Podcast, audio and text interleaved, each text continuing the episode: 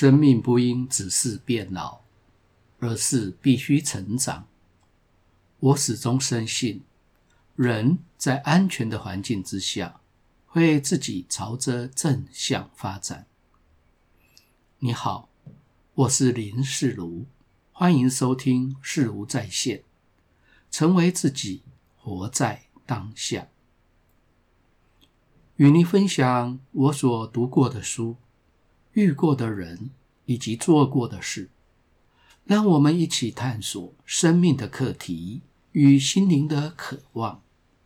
愿每个人都能够活出自己的天性，打造出让自己满意的人生。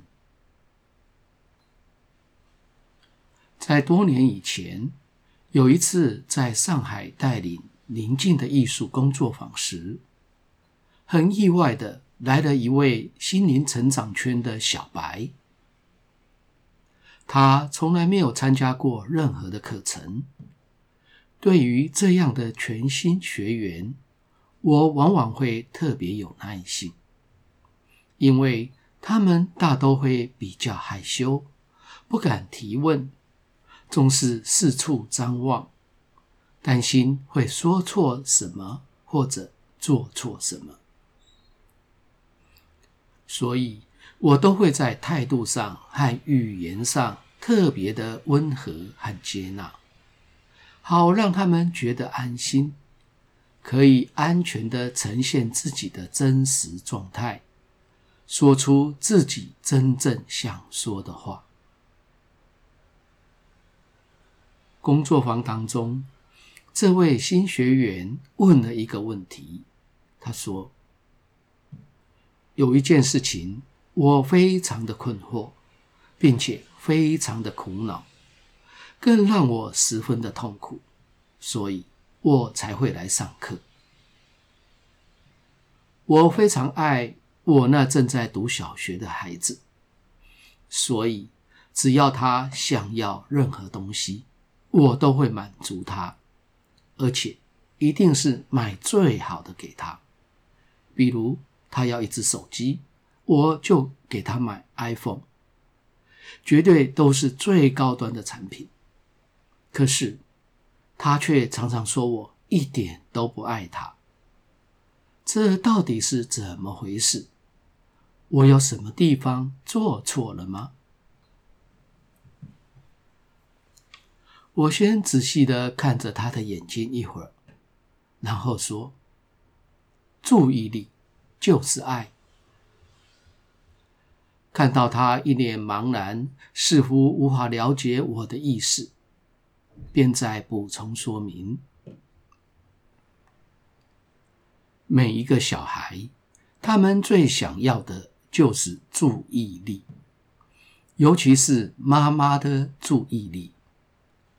他们会用尽各种方法来争取母亲一直将注意力放在他的身上，因此他会当乖小孩，用听话、用懂事来取悦母亲，以得到妈妈的关注。如果妈妈因为有更重要的事情在忙，未能够及时给予关注，一段时间之后，他们就会改用哭闹，或者故意犯错，让妈妈用责骂或处罚的方式来对待他。虽然这是负面的结果，但是在他们的心理上却认为，获得了妈妈的注意力，就是获得了爱，所以被打骂还是值得的。为了表达你的爱，所以你总是给了他最好的商品，而却很少给他注意力，所以他认为你不爱他。听完了我的说明之后，这位学员才从茫然、略带忧伤的神情，转为恍然大悟的喜悦，兴奋地说。对，真的就像老师你说的这样，我总是给他最好的东西，却很少跟他互动，现在我知道要怎么做了。所谓的心灵成长，其实就是注意力的凝聚之旅。透过长期的锻炼，让我们的注意力的质和量同时获得提升，更加的集中，以及更加的扩展，并且更加的延长。注意力并非有无而已，而是要分清不同的注意力的值和量。在易学律动的课程中，我常常会用扑克牌来说明注意力的类别和性质。四张 A 刚好对应着头脑、情感、运动和本能的四种类别。J、Q、K 三张人头牌则代表注意力是自动、被动或是主动的不同性质，而点数二到十则代表着注意力的强度，从低到高，分为九个不同的层次。两张小丑牌则代表着。经过持续多年的锻炼之后，所开发出来的新能力，真正的觉知和高等的注意力，如自觉觉他的能力。平常的注意力，在经过严格的锻炼之后，我们才会拥有真正高等的主动注意力。让注意力为我所用，而不再像日常的生活与工作的时候一样，常常被头脑里的念头或是外界的事物所吸引，整天忙得团团转，累得半死，却一事无成。当我们拥有注意力，并可以自主的驾驭之后，接下来。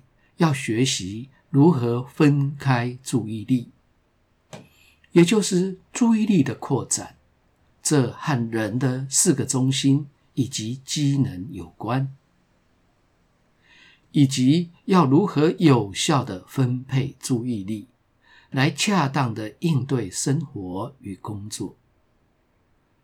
当我们拥有更高质量的注意力，我们把这样的注意力投注到哪里，接受者就会因为被关注而感觉到被爱，那个地方就有了爱。这也就是为什么我们从来都不谈爱，只谈注意力的原因，因为爱无形无相，无法捉摸，难以表达。而改用注意力来说明，就清楚了，而且具体可行。所以，上海的小白学员才会开心的说：“现在我知道要怎么做了。当我越凝聚，我就越有注意力；当我越有注意力，我的意识就越扩展。”当我的意识越扩展，我就越觉知；当我越觉知，我就越临在；当我越临在，我就越有爱。我就是注意力，我就是当下，我就是爱。所以在工作坊中，我总是不厌其烦的对学员们说：“注意力就是你的灵魂，注意力就是爱。我们透过工作自己以获得灵魂，我们透过工作自己拥有爱。”感谢你的收听，下次的主题是行走。用千万个错误堆出来的能力。在课程里，我放音乐，让学员们一起跳 Tibetan Melody。结果这一次，他竟然跳对了。当音乐与动作进行到第七和第八拍时，他突然跌坐在地上，放声大哭。同学们过去扶他站起来，结果他整个人就像瘫了一样。完全无法站立。这位同学到底发生了什么事，造成整个人瘫软无力？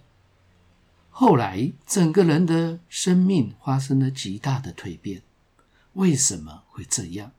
欢迎下集继续收听。如果你喜欢本节目，请订阅并分享给周遭的朋友。欢迎留言评论，我会根据您的意见来改进节目的内容与品质。期待在每个星期二与星期六早上六点，在各大 Podcast 的平台与您一起追寻，成为自己，活在当下。